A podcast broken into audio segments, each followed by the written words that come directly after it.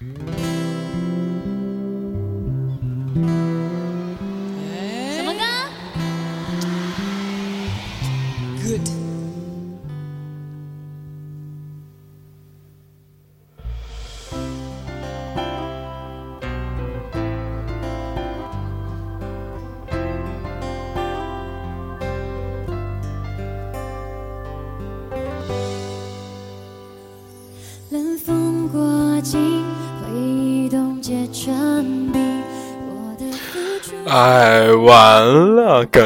真的让别人有一种错觉，就是现在生活的太他妈不如意了，总是放老歌。好吧，欢迎大家来到麦克斯的矫情夜，是不是？今天晚上会非常非常矫情啊！欢迎大家来到《当我们混在欧洲之麦克斯的矫情夜》。呃，我们今天聊什么？喜由于最近这个国内降温比较厉害啊，我想聊一聊这个下雨天的一些回忆，是不是？第一首歌来自 S.H.E 的《热带雨林》。穿梭在热带雨林，你离去的原因从来不说明。你的幻想限定我最后才清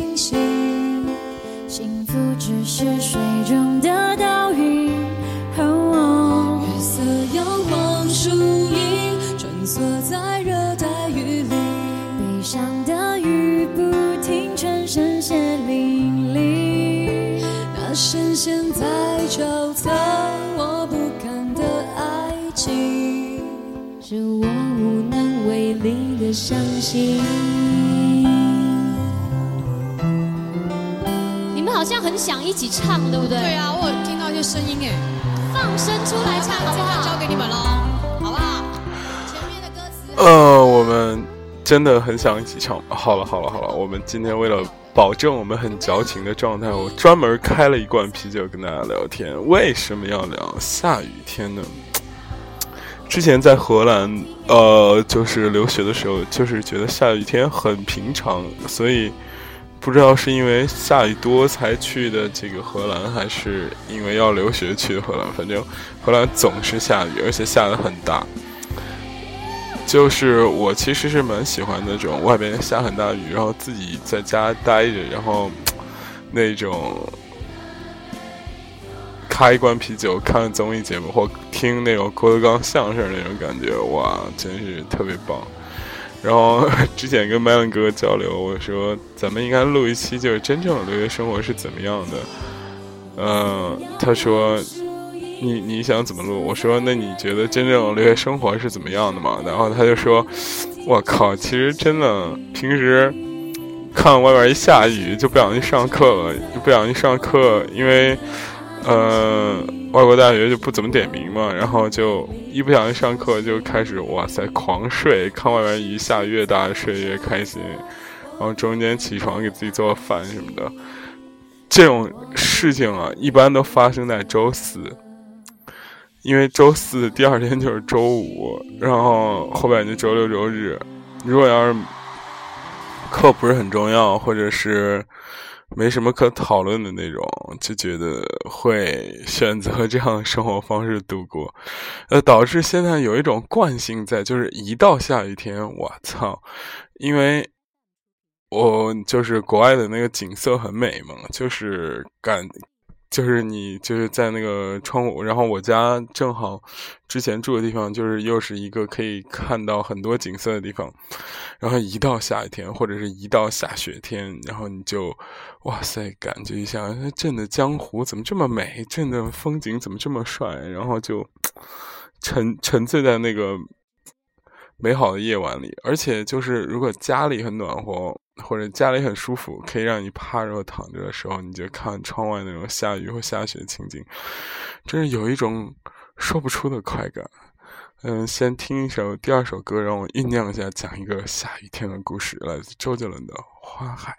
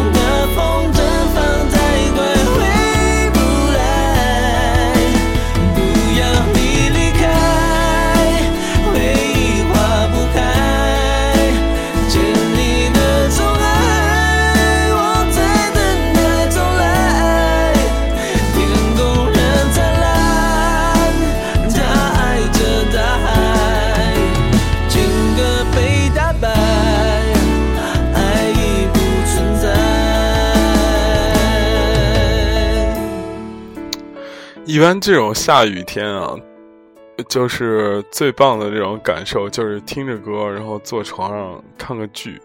其实看剧的意义呢，不是最好是要有一种那种，呃，故事性很强的那种剧。为什么是在下雨天看故事性很强呢？因为下雨天心很静嘛，然后你可以看一些就是平时不是很屑于看的那种剧，比如说郭德纲相声，是吧？呃，最近买了一个爱奇艺的这个会员啊、然后看了那个《坑王驾到》，就是郭德纲填他之前的坑的那个、那个、那个、那个怎么说？呃，填他之前坑的那种相声的单口，然后就听到蛮多的很好玩的那种很好听的那个相声。好了，我们今天的主题是吧？虽然下雨天，冷风过境是吧？还是想讲一个爱情故事。爱情故事的主角，你就把它当做是我好了，好吧？我就讲一个关于我的爱情故事，就是差不多是高中时代的时候，就算就从那个时代开始的一个很青涩的爱情故事。然后我觉得这个下雨天的时候，你回忆这种爱情故事的时候，也会觉得，哇塞，怎么当时的那种感情特别美好，特别纯真，是吧？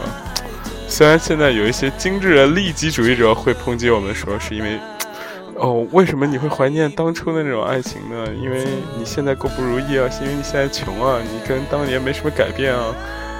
当年那些富二代还穷的时候，你可以跟他们平起平坐，现在你只能仰望人家了，所以你就觉得当年很好，是吧？对此观点，我只想说两个字：bullshit，是吧？瞎说，对不对？我觉得每个人青春时代的第一份感情，或者是十几岁的时候那种感情的那个纯净度特别高，就是为什么那个时候情情绪很细腻，就是情感很细腻，因为怎么说，确实他们说那些理由也对，你没有太多的这个利益纷争，你单纯的喜欢一个人的时候，是因为这个人很好玩，或者他长得很好看，或者是他。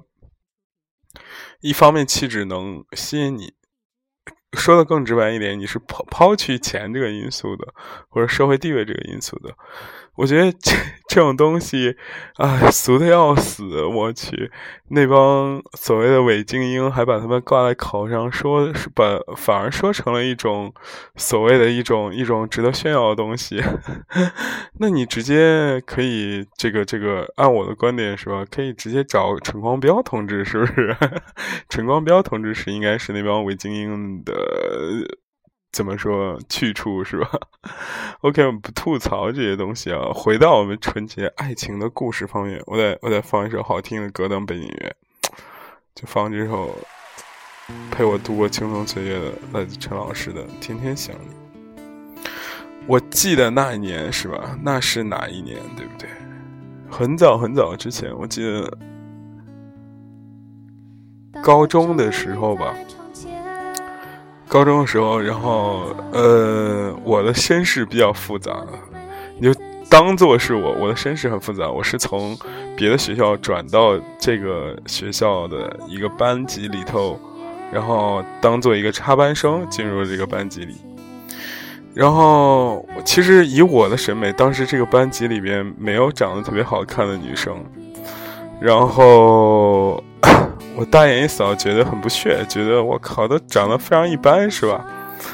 然后我就在这个班级里默默的这个这个这个待了下来。我记得老师第一天让我去的时候，让我做一个自我介绍，我当时就说：“大家好，我是麦克斯。”我就知道大家来的这个班是年级中的重点班，是吧？然后我当时说了一句特别惊天地泣鬼神的话，我说。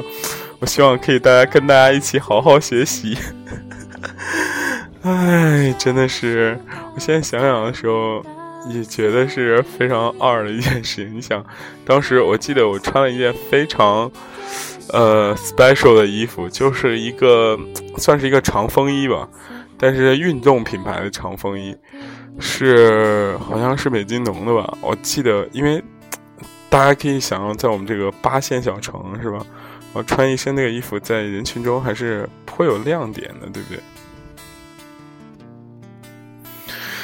然后呢，我就进入这个班。当时整个班级的氛围是这样的：就是你要是在一个这个二线城市的这种省级重的高中念过书话，你就知道这些高中中会汇聚很多。现在看来是不同、不同、不同家境的人。有很多所谓的那些呃富家子弟，对不对？有一些这个政商背景，还有一些呢，就是是吧？就是那种县市里考到我们高中的那种学生，所以就是鱼龙混杂，每个人。都有不同的闪光点，不同的亮点，是吧？或者是不同的特点。比方说，人家那个，但是交流起来的成本并不是很高，并不是像现在这样的如此之高。开个同学会，是吧？还要互相叫这个总啊、那个局啊什么之类的。哇，张总、张总啊，李李局、李局，王处长、王处长什么之类的，没有这么多的条条框框，反而就是很，虽然它是存在阶级性的。比方说。呃，人家那个县城里考到这边来学习就是特别好的人，他生活就是很简朴，穿衣服上面我记得印的有“流星花园”四个大字，我当时都惊了。为什么呢？就是那种，就是我感觉，而且那是一件他很值得炫耀的衣服。我没有嘲笑他，因为有同一个班级的人可能还就穿了那个 AJ Jordan 的鞋，对吧？所有的这一切都发生在一个班里的时候，你就觉得其实所有的人会有一些很好玩的事情，比方说，嗯，就是一个是吧，就是那种是吧，就是恋各种恋爱故事吧，或者俗俗俗套的段落，我们就放下不表，单讲一讲我的爱情故事。我的爱情故事还是有一个非常好的契机的和契机吧。就怎么说呢？当时整个学校要搬到新校区，新校区在郊外，郊外呢怎么说？非常空旷，非常怎么说大的一个校区。我记得我们那个校区里居然还有个湖。我在国外上上大学这么多年，我发现荷兰鹿特丹的大学里面都没有湖。我们刚刚一个高中里面有一个湖，而且高中有三四排那种教学楼。然后，而且高中是形成了一个非常牛叉的建筑结构，就是所有的食堂和教学楼是连在一起的。我不知道大家能不能理解这种感觉，就是它有一个很长的那种走廊，把它所有的东西都连在一起。所以你要是想去教学楼，必须得经过食堂，就是大体是这样的一个呃结构布局的这样一个学校。然后宿舍楼呢，当时。周一到周五都要住校，周六日可以回家，因为那个学校在现在看来说也算是一个房价均房价已经超过一万六七的一个地方，但是他当初确实一片荒地。我记得当时要开一个请假条都非常非常非常难，要通过班主任，嗯，教导处就训导处长是吧？然后再通过这个消呃叫什么保安连，就是三个地方都给你批条，你才能开请假。所以在某种程度上来说，它是一个非常封闭的这样的一个环境当中。封闭的这样一个环境中，就会形成一种怎么说很奇怪的这样的一种群居的文化。比方说，所有人，你无论你再有钱再没钱，你都要生活在这样一个区域里。你每天就不是打篮球，就是去上自习，上完自习就到晚上八九点了去压一压操场，是吧？然后回来的时候买盒泡面，然后配一个那个乡巴佬的鸡爪，我记得特别清楚，乡巴佬的鸡爪。哎，就是这样的一个生活范围中，然后就是男生宿舍就各种乱，各种闹，就是很像怎么说？那些年我们一起追女孩里的那种翻版，等于说你在某种程度上提前经历了那种大学的生活，而且呃，怎么说？经历的那种感情。又是非常深刻。比方说，我们宿舍也有就是拿手电筒在被窝里学习的人，也有就是那每天就是呃怎么说在那摔跤啊，就是互相，因为都是男生嘛，荷尔蒙比较茂盛。你说荷尔蒙茂盛，荷尔蒙比较旺盛的那种，就在宿舍里摔跤啊什么之类的那种状态都有，偶尔也会有打架斗殴这种，是不是？就在这种一个纷繁复杂的这样一个这样一个一个怎么说生态圈里面，然后一个崭新的新人，也就是我闪亮登场，有木有？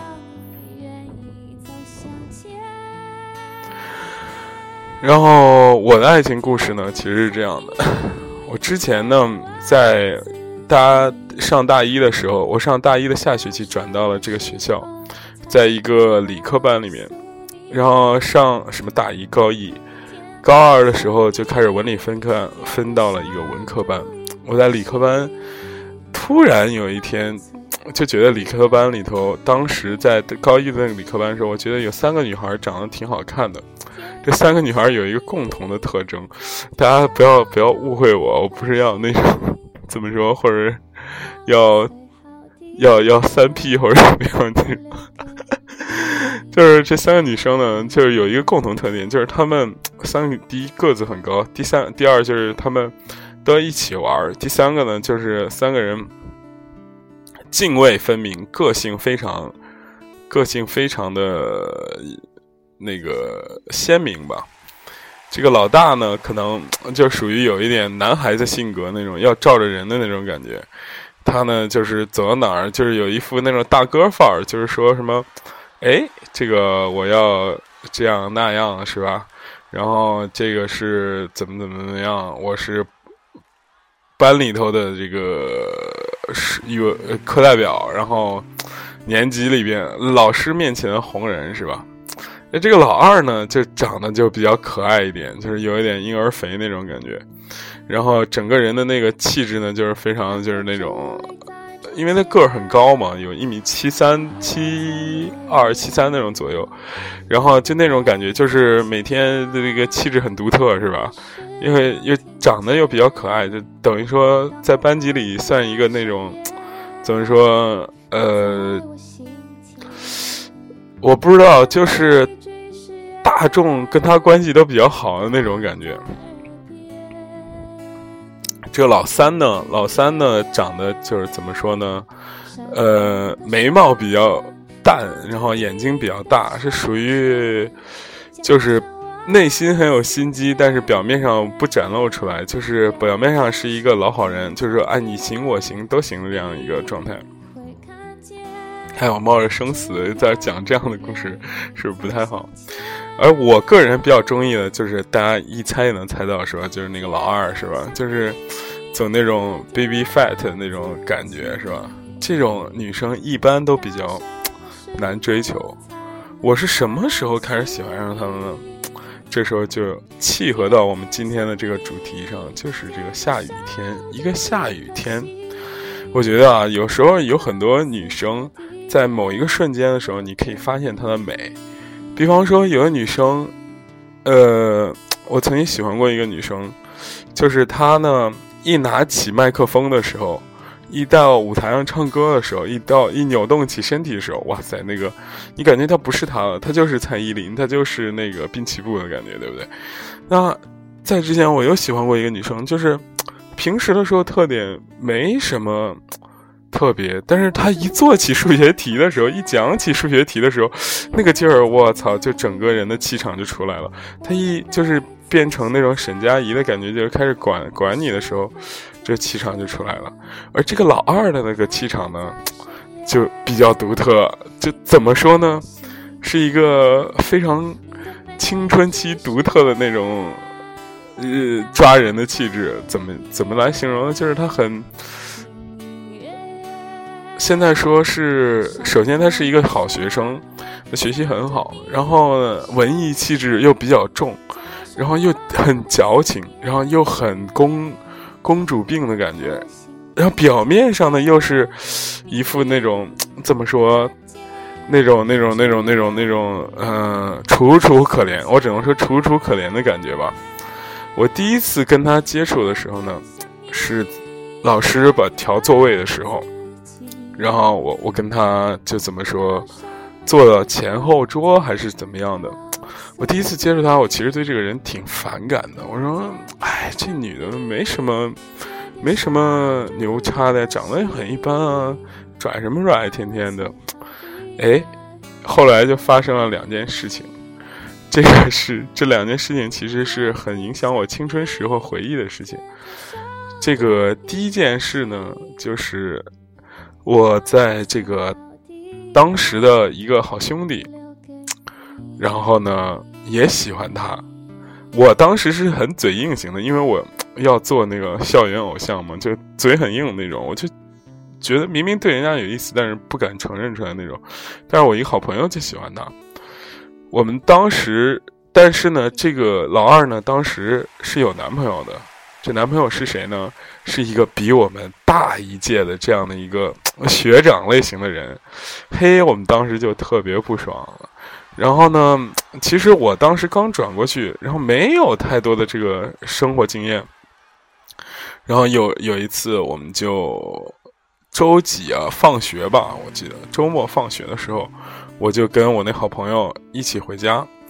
我们当时我记得是到某一个地方，在郊外嘛，好像是坐公交还是怎么骑车回家，骑自行车回家。我就当时特别无聊，我们两个就走了一条非常奇葩的路。然后什么样奇葩的路呢？就是这条路很少有人走。然后我那兄弟当时后来我总结出来应该是故意的，他其实想跟踪这老二，看他那个老二跟那个学长到底发生到哪一步了。后来呢？就是很不意、很意外的，就是我们当时在一个小路上，我操，碰见那个学长骑个自行车，带着那老二，竟在那儿就卿卿我我在那儿摇摆呢。然后我当时一看这一幕，我说：“我操，他妈拍戏的吗？”然后我骑着车我就过去了。我说：“这么巧的情节都能，因为那条路确实很偏。”然后那我兄弟呢，就是开始就装假装没看见，然后后来也就。怎么说也就走过去了。我们当时，我当时那个星期五的时候，我觉得这个事情有虽然有些意外，但是生活也就这样嘛，就没当回事儿，就就就就怎么说，就怎么说，这个这个这个过去了。但是到周一呢，这个事情就继续扩大化了。怎么扩大化呢？这老二的学长男朋友呢，我记得大概是叫了十来个人吧。在第二节课下课的时候，课间操的时候，就把我那兄弟给堵上了，然后就开始胖揍了一顿。我当时看着心急，但是怎么说，其实内心还是有一点虚的。我想冲上去呢，因为大众的这个目光的压力很大，说意思就是说我操，这不是你好兄弟被打了，你怎么不冲上去呢？我当时。呃，就是那种很犹豫挣扎的，那个大家前文还记不记得那个老大，就是跟老二照着老二老三那个老大呢？当时呢就拉住我，就说你可别激动啊，你可别冲上去。我当时内心是非常开心的，我说我靠，终于有个人这个这个这个懂我了是吧？然后这个这个，然后我他越拉我就越用力，我说你放开我，我一定要冲上去。然后最后他就把我拉到教室里了。当时虽然生气，但是内心还是很开心的。我说我靠，终于有一个配合我演戏的人了是吧？我其实不是忘恩负义的人啊，我但是。就是我当时很害怕嘛，我冲上去，我看他们十几个人，有体育生什么的，一下一下上来，我还是很害怕的。这时候我的兄弟就被打了，然后于是呢，我跟老二虽然坐得很近，但是我更加记恨他了。直到有一天，我就发现这个老二呢，趴在那个桌子上，抱头痛哭，因为他本身长得。还行，然后呢，就是又有非常可爱。平时我我之前给大家表达是，我也很就是对他表示有一定的好感。但是，但是我平时嘴硬嘛，没有说出来。又经历了这么多事情，经历了好兄弟暗恋他，又经历了她跟她男朋友在约会的时候被我们给撞见，又经历了她男朋友打我好兄弟这样的事情。让一突然就觉得跟她莫名其妙，虽然没说过几句话，就是感觉关系拉了很近。然后这个时候呢，就怎么说呢？嗯，就跟这个看他一直在哭，一直在哭，我就说这怎么回事啊？我就很假不假式去问了一句，然后他没有理我。然后当时呢，我就旁敲侧击的问所有人，就说：“哎，这个她为什么哭？”没成想才发现，原来这。她男朋友呢？人家去北京念书了，好像是这样的一个原因，就导致她不得不怎么说？怎么说？跟她男朋友男票短暂性的分离。我记得那是一个雨天，就跟现在一样。今天为什么要聊这个话题呢？是不是？就是记得那时也是一个雨天。我突然想到这个回忆，我当时就是小孩嘛。然后就穿一个那个雨衣，骑着单车放学，然后呢，就看见他就一边哭，一边不穿雨衣，在那个大树下就是奔跑。用现在的话说，如果以我现在眼光回看那个状态，我说，我操，这不傻逼吗？是吗？傻不拉几。但是刚当时呢，就是那个文艺吸金就上来了。什么所有岩井俊二啊什么的，就侯孝贤啊都冒出来了，就觉得哇塞，这女生好文艺啊！我记得我当时非常深沉的把自行车骑到她旁边，说一句：“我说你怎么不打伞啊？你怎么这么傻？”我去，现在听了都感觉特别想吐。但是当时确实是这样说的，确实是这样说的。然后就就莫名的男生会升起一种感觉，就是那种想要疼爱她的感觉，是吧？哎，这个就觉得哎，下雨天居然，结果其实人家是吧，完全不领情，说哎，您哪位啊？该靠边站，靠边站是吧？就是觉得，当时就觉得我操，怎么特别恨自己？说我靠，怎么自己混这么次？这个一切的一切就是没有按照自己的想法去。发展嘛，哎，然后呢，这个白驹过隙，一晃好多年，这个突然，这个当年的那个少女也长成了大姑娘，对不对？嗯，每次再到这样的下雨天，我就会想起说，又回忆起那段回忆。我在想说，不知道为什么。就自他以后，我的情路非常顺畅，真是逢山搭搭搭路，遇水架桥那种感觉，真的，一帆风顺。但是每到这下雨天的时候，就会想到这样一个人，这个老二是吧？就 感觉，哎，生活中还是充满了回忆和美好。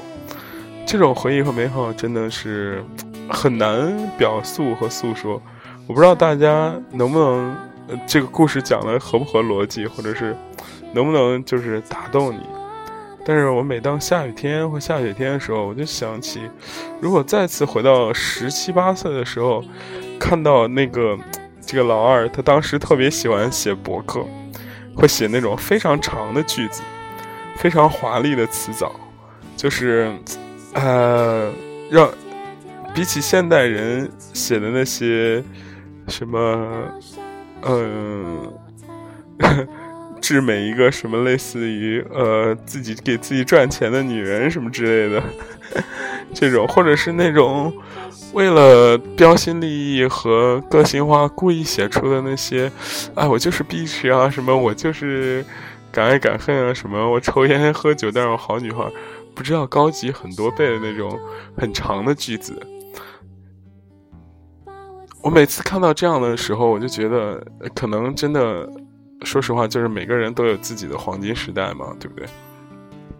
午夜巴黎上的句子就说：“你想，你觉得之前的时代美好，现在的时代不好，可能是因为你觉得，呃，你陷入了一种这种思维怪圈。”谢谢。其实没有绝对美好和不好。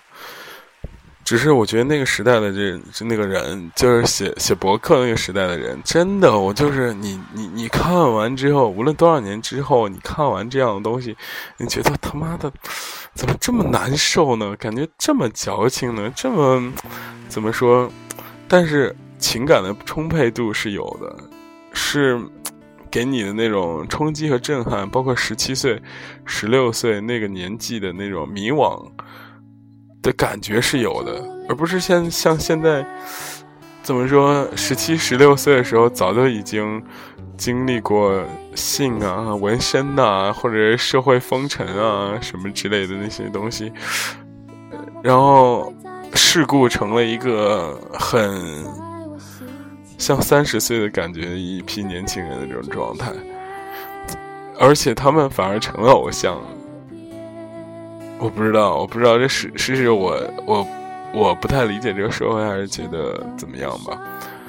因为下雨天的时候，人就会变得啰嗦，唉，所以在下雨天分享这种 矫情的话题啊，真的是我也是做一次尝试吧。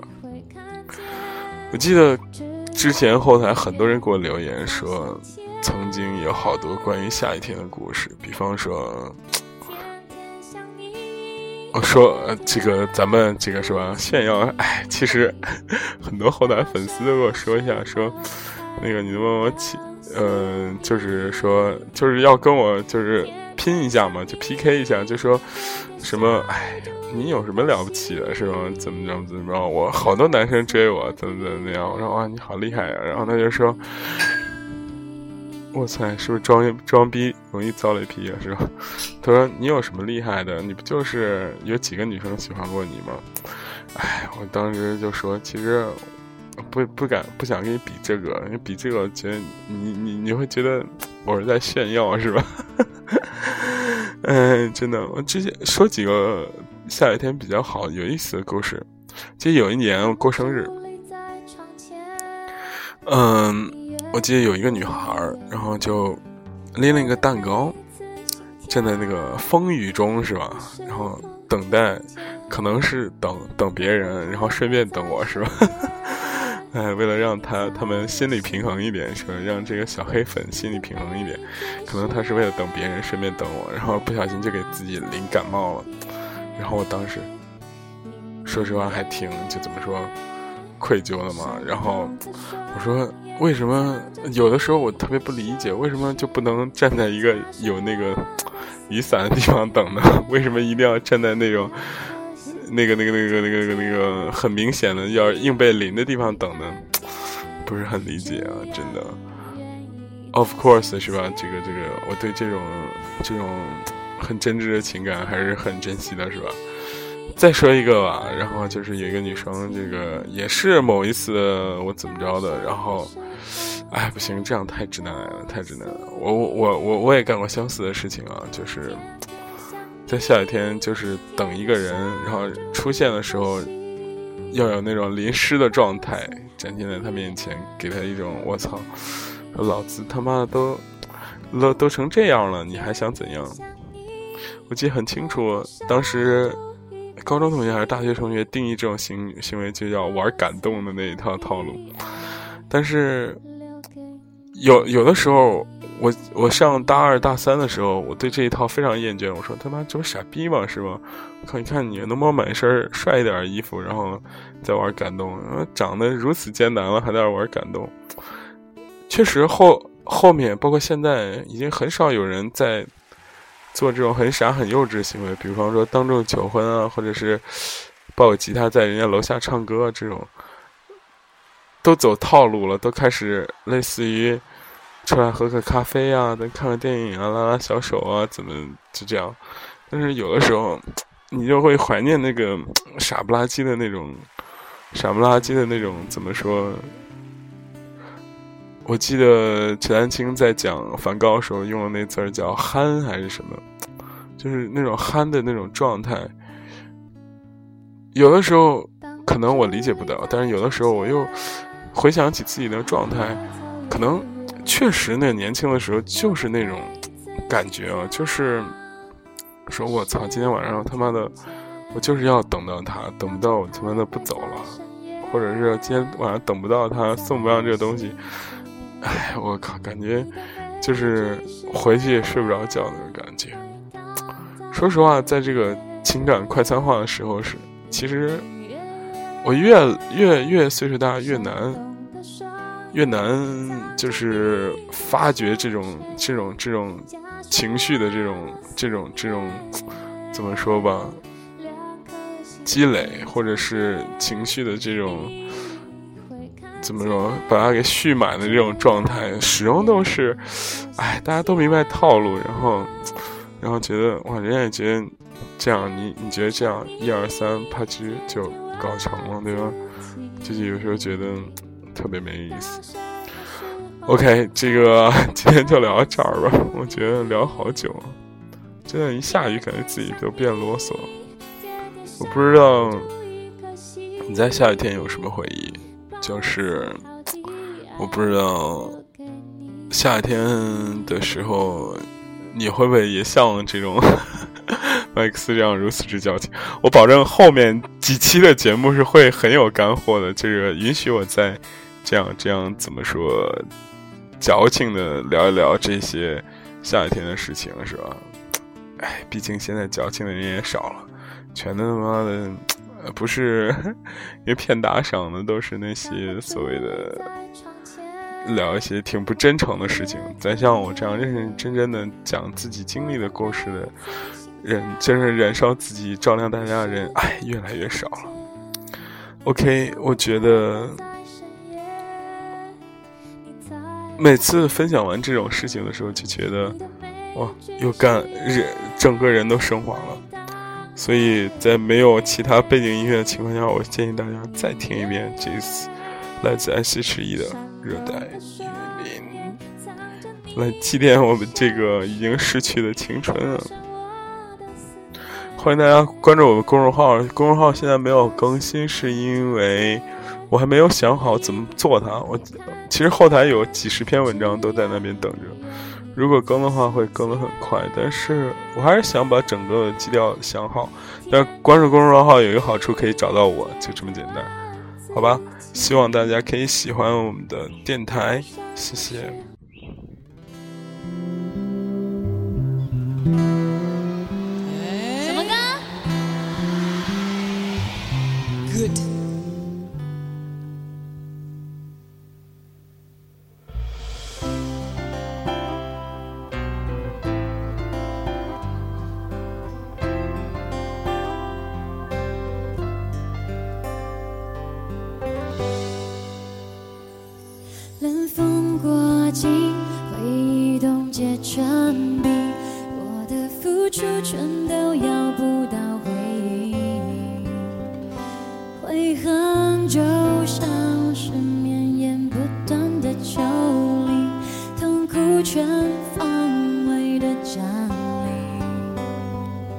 悲伤入侵誓言下落不明。我找不到那些爱过的曾经。你像在寂寞上空盘旋的秃鹰将我向你啃食干净。月色摇晃树影穿梭在热带雨林你离去的说明，你的谎像陷阱，我最后才清醒。幸福只是水中